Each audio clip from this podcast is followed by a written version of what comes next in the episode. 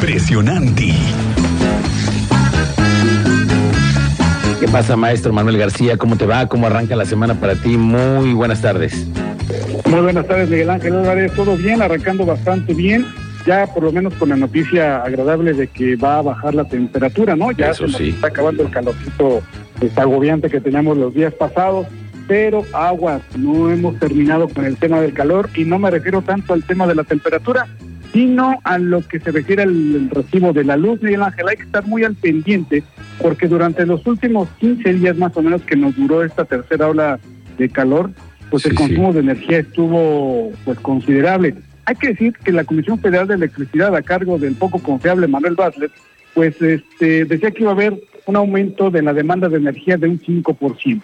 Vamos a suponer que bueno, eh, con esto garantizaba que no iba a haber apagones.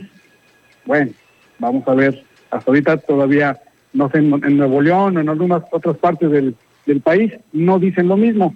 Pero sí hay que estar muy atentos en, cómo y de a cuánto nos va a llegar el recibo de energía eléctrica, porque el consumo de energía estuvo eh, pues bastante importante. Y esto con base en un estudio que hizo la empresa Selectra, que es una empresa que se encarga de hacer estos comparativos y análisis del consumo de energías y de facturas.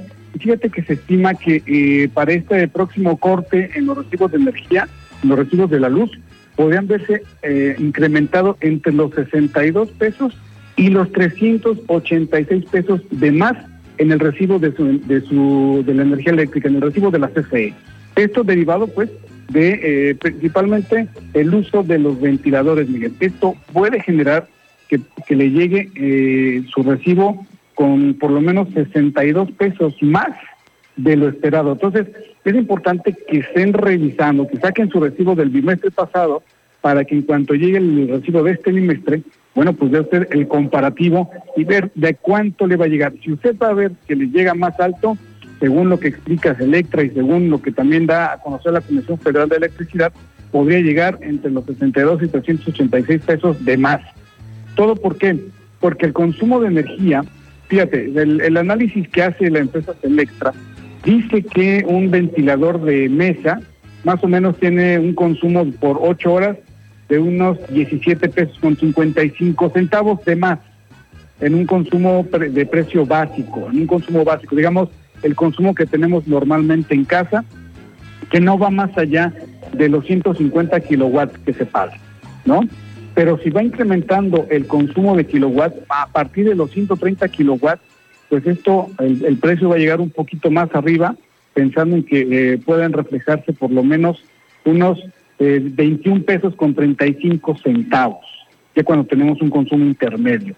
Ya, bueno, ya lo vimos además, fíjate, con todos los vendedores de hielo y que hemos estado reportando recientemente, cuántas eh, afectaciones por el tema también del que se ha incrementado, ¿no? El, el consumo de algunos productos, como es el caso del hielo. Evidentemente, también el consumo de energía, lo hemos visto, no, se ha notado, Cristian y yo hemos estado reportando cuántos cortes de energía eléctrica la semana pasada. Y lo hemos, lo decimos un día, sí, y otro también. Ese reporte es como continuo siempre la Comisión Federal de Electricidad, pero sí hay que tomar en cuenta que en estas temporadas evidentemente los consumos se van a se van a ir para arriba.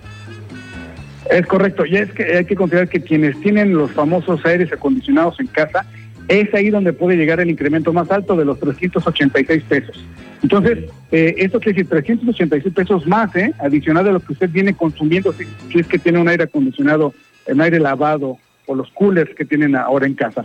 Y ya son la otra tarifa necesarios, puede ser de Manuel. 96. Exacto, sí, en algunos casos ya lamentablemente ya son necesarios por las, las altas temperaturas que estamos sintiendo. Sí. Acuérdate que llegamos incluso a los 47 grados en la zona serrana la semana pasada. Entonces, ojo, ojo con los recibos de luz para que también le vaya eh, midiendo ahí este, el uso de los de los aires acondicionados. Recomiendan, la Comisión Federal recomienda usar más los ventiladores para poder enfriar y mejorar la circulación del aire en los espacios de su casa que los aires acondicionados. Por el, por consumo de energía y por, evidentemente genera más ahorro el uso de un ventilador de los de escritorio, de los de pie o los famosos este, reguiletes que tenemos en el techo, esos también pueden servir. Y ya como última instancia, pues el aire acondicionado. Bueno, si es que tienes y si te alcanza, ¿no? Porque ya a veces yo pienso que Querétaro debería estar también considerado con estas regiones en donde pudiera haber una exención a lo mejor de algún impuesto o algo, porque también pues tenemos ya temperaturas extremas y también en invierno también hace frío en serio, ¿eh? Hace bastante frío, exacto, exacto. Y además, fíjate, aquellos que, que tienen la posibilidad de tener su aire acondicionado en casa o en la oficina, los consejos es no poner la temperatura abajo de los 25 grados. A veces nos queremos sentir en el polo norte y lo ponemos a 16, 18, y eso genera un mayor consumo de energía. Por lo tanto, es recomendable que quienes tienen estos aires mantenerlo en los 25 grados para así no generar un mayor gasto de energía y evidentemente también no generar tanta contaminación. ¿no? Entonces, ahí ojo con esas partes, también desconectar los dispositivos que no se utilicen en casa, ¿no? que no estén usándose porque eso también genera consumo, que aunque estén apagados, cuando los tenemos en stand-by, eso genera pues, el consumo de energía. Si no los va a usar durante un largo tiempo, desconéctelos y pues a, hacer todo lo posible para que el consumo de energía sea menos y ahorre, porque vienen unos tablazos importantes en el recibo de la luz, Miguel. Muy bien, Manuel García, qué bueno que nos das estos tips. Te agradezco como siempre, estamos pendientes, nos escuchamos el próximo viernes. Excelente inicio de semana. Saludos para Gracias, muy buenas tardes.